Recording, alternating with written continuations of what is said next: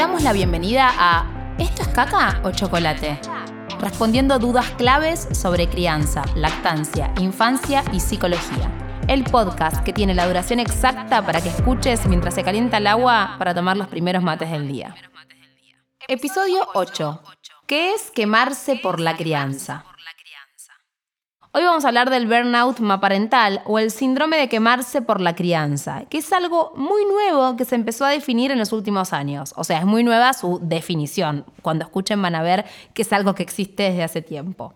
Vamos a ver que los síntomas del burnout maparental son bastante conocidos, probablemente por la mayoría de las personas que nos están escuchando. Claro, porque con el nombre de burnout maparental lo que se definen es situaciones que son muy habituales para quienes crían, solo que hasta ahora no tenían nombre, ¿no?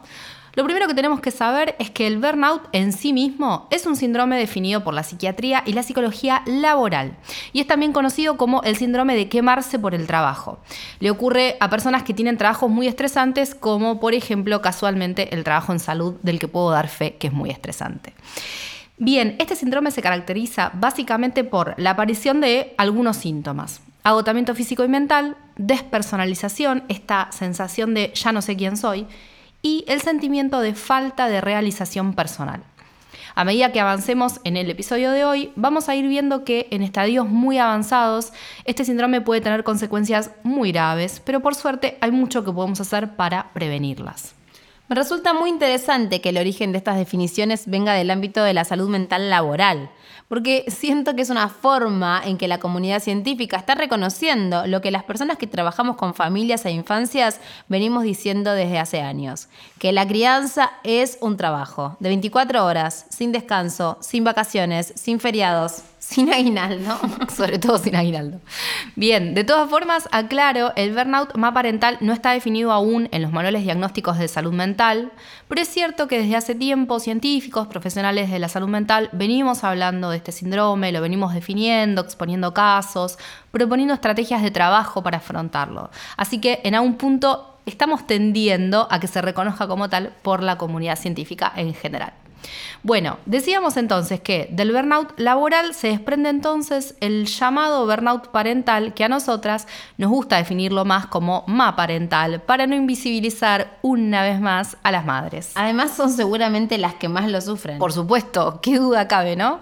Bien, si bien el burnout no afecta a un género en particular, el ma parental lo hace en su mayoría a mujeres, porque nos guste o no, aún al día de hoy la crianza se entiende como cosa de mujeres. Ya estuvimos hablando de esto en otros episodios, pero lo cierto es que continuamos viviendo en una sociedad que entiende que las tareas de crianza y del hogar son una obligación femenina. Es decir, el burnout parental le afecta a cualquiera que esté comprometido con la crianza de sus hijos o hijas, pero que en esta sociedad afecta mayoritariamente a las mujeres. Claro, exactamente así, tal cual como lo dijiste. Y si vamos a las estadísticas, nos damos cuenta que los números no mienten. ¿Qué dicen las estadísticas? Las mujeres lo sufren en un 68% frente al 42% de los varones. Ahora, y esto me parece muy interesante, cuando los padres sufren burnout, son mucho más propensos a experimentar consecuencias mucho más extremas que las mujeres, así como también tienen mayor tendencia a tener conductas negligentes hacia sus hijos e hijas.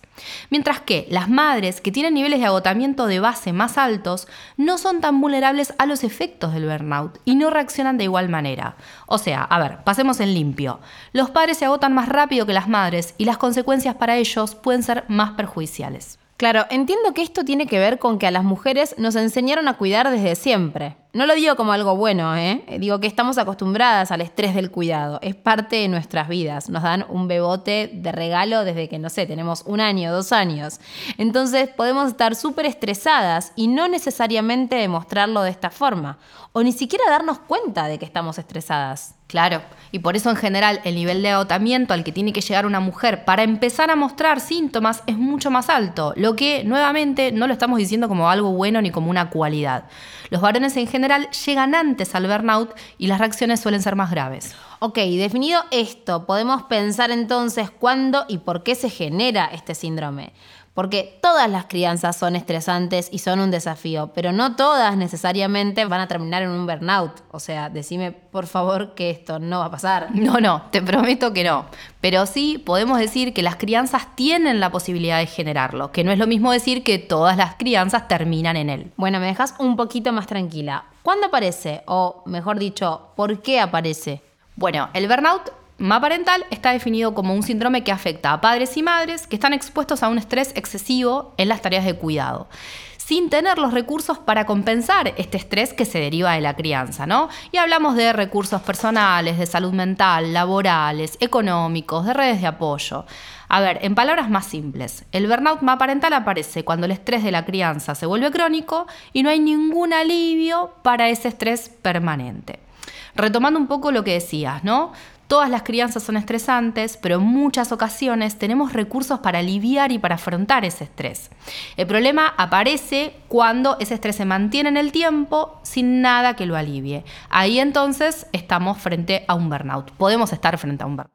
Ok, ¿y cómo se manifiesta? Porque de nuevo, la queja por la crianza la tenemos todas las personas que criamos y pienso que frases como no aguanto más, quiero renunciar a la maternidad también, ¿no? Sí, sí, esto es cierto. Y como bien estamos diciendo, no necesariamente se trata de un burnout. Hablemos entonces de cuáles son los síntomas de este síndrome. Vamos a encontrar, entre otros, irritabilidad, distanciamiento emocional con los hijos, las hijas, alteraciones en el sueño, como por ejemplo el insomnio. Uno muy típico es me muero de cansancio y no me puedo dormir falta de interés y de voluntad para llevar adelante actividades de la vida cotidiana y hasta aquellas que antes te gustaba hacer o que formaban parte de tus actividades preferidas, como puede ser, por ejemplo, un hobby. Pérdida de placer en la crianza, síntomas somáticos y, como les adelantaba al principio, hay consecuencias más graves, como pueden ser la negligencia en el cuidado, violencia verbal, violencia física, abandono del hogar y conductas suicidas. No se asusten con estos últimos que menciono, porque son las expresiones más graves y que no son tan comunes de este síndrome, pero no puedo dejar de mencionarlas porque en casos más extremos pueden aparecer. No puedes dejar de mencionarlas porque sos psicóloga y te gusta asustar. No, no es verdad eso. Que a mí me importa destacar es que además de las alteraciones a nivel personal, el burnout más parental repercute en los vínculos intrafamiliares y esto es considerado un factor de riesgo para el maltrato hacia las infancias. Bueno, vos decís que no nos asustemos, pero un poco me asusta eh, escucharte hablar de estas consecuencias que dijiste, o sea, las extremas, no te voy a mentir. Perdón, les prometo que también les voy a traer algo de esperanza en este episodio. Veremos. Porque no solo lo que quiero es que reflexionemos por qué se genera este burnout, sino también que nos vamos a enfocar en qué podemos hacer para contrarrestarlo si ya nos está pasando. O si creemos que podríamos estar cerca de vivirlo, ¿no? Porque hay mucho que podemos hacer para prevenirlo. Exacto. Bueno, veíamos entonces que este tipo de burnout se da cuando no hay nada que alivie ese estrés de la crianza para esa persona que está a cargo. ¿Cuáles serían entonces los recursos que no están presentes y que pueden, por ejemplo, por su ausencia, generar ese burnout? Bueno, respondo esto que es un bajón y en un ratito les prometo que traigo la luz de la esperanza. Me parece importante entender que el burnout se da por una conjunción de factores personales y sociales. De los personales lo que podemos decir es que si alguien se siente muy sobrepasada, sobrepasado con la crianza, es importante que busque ayuda.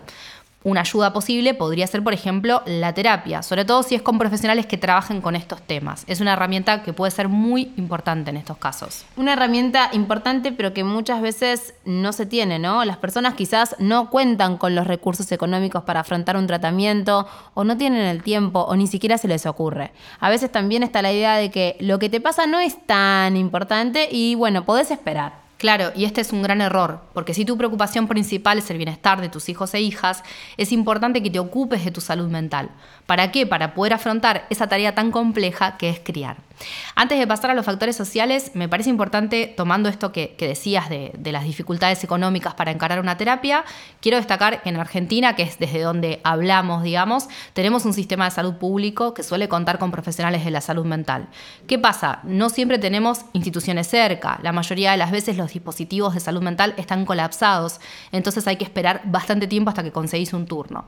Pero lo cierto es que en otras partes del mundo y aún en países del primer mundo es impensado que alguien gratuitamente acceda a la atención psicológica y psiquiátrica. El sistema de salud público de Argentina tiene muchas fallas, pero hay que defenderlo, así como por supuesto tenemos que apuntar a mejorarlo. ¿Por qué? Porque para mí eh, la revolución que trae es que permite que personas sin recursos accedan a la atención sanitaria. Bueno, siguiendo con los factores sociales de los que estábamos hablando, en el burnout inciden mucho las condiciones laborales de las personas que están criando. Entornos laborales hostiles con las mapaternidades y leyes laborales que están muy atrasadas en materia de derechos de infancias y de familias. Sí, ahí entra todo un tema aparte que son las licencias laborales por nacimiento o llegada de un bebé. Totalmente. Y no solo que las licencias de paternidad son muy, muy inferiores a las de maternidad, y esto es algo que claramente tenemos que revisar y cambiar, sino que las mismas licencias de maternidad están muy por debajo de lo recomendado por los grandes organismos de salud y del trabajo. Solo para dar un dato, Todas las organizaciones internacionales, incluida la OMS, sugieren un mínimo de 16 semanas de licencia por maternidad. Argentina tiene 14 semanas, es decir, que está por debajo del mínimo recomendado y otros países tienen mucho menos. Terrible, pero no olvidemos también la falta de apoyo a las lactancias en los entornos laborales, así como lo común que es que no haya guarderías o jardines maternales, como se dice en realidad, en los espacios de trabajo remunerado, lo que debería estar garantizado. En esos contextos es muy difícil sostener la crianza sin agobiarse. Sí, exactamente. Y también entre los factores sociales podemos ubicar que las personas crían cada vez más en soledad. Faltan redes que sostengan, lazos que te contengan para que puedas sostener las tareas de cuidado y de crianza. Lazos natales. bueno, vayamos a la parte más esperanzadora, porque hasta ahora, Ile, no hiciste más que traer datos angustiantes. Perdón. Veamos qué podemos hacer para afrontar el burnout si lo estamos viviendo y cómo prevenirlo.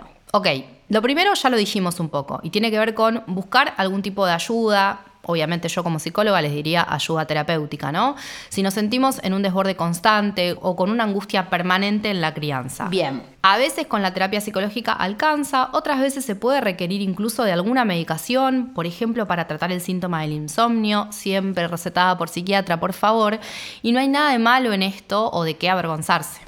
También es importante en general, ¿no? Que hablemos de cómo nos sentimos en nuestras paternidades. Buscar esas personas que puedan escucharnos sin juzgarnos, dejando de lado en lo posible la vergüenza o la culpa por la sensación de estar sobrepasada. Como siempre decimos, las emociones no son buenas ni malas. Es importante reconocerlas aunque no nos agraden, justamente para poder trabajarlas. Otro punto importante es que si sos padre o madre no gestante, revises si verdaderamente están divididas las tareas de forma equitativa en tu familia, ¿no? Porque no sea cosa que la famosa carga mental esté recayendo siempre en la misma persona. Muchas veces nos encontramos con familias en donde las tareas se dividen, pero no siempre esto es equitativo, o también donde hay una parte de la pareja que solo hace lo que la otra parte ya pensó, ya gestionó y articuló de antemano. Y si estás escuchando y no tenés hijos, hijas, pero quizás conoces a personas que sí, quiero que sepas que vos podés ofrecer ayuda. Y de hecho podés marcar una gran diferencia. No sé, ofrecerte para cuidar a su hijo o hija un día, para hacer las compras, para llevarle comida, para simplemente escuchar, acompañar, mandarle un mensajito y preguntarle cómo estás. De verdad que todo sirve. Realmente es así. Bueno, para finalizar, podemos hacernos algunas preguntas. Sabemos que toda crianza es desgastante y es abrumante, pero ¿podemos diferenciar si esto te pasa por momentos o si te pasa todo el tiempo? ¿Sentís que estás constantemente al límite de tus fuerzas para sostener tu rol materno, paterno? ¿Crees que esto te está afectando el cómo te vinculás con ese hijo, con esa hija? Si a la mayoría de estas preguntas estás respondiendo que sí, entonces es importante que busques ayuda sin sentir culpa por lo que te pasa, porque probablemente se dio por toda esta conjunción de factores de los que estuvimos hablando hoy. Bueno, me encantó. Con esto terminamos este episodio y también esta primera temporada. ¿Podemos aplaudir? Un aplauso.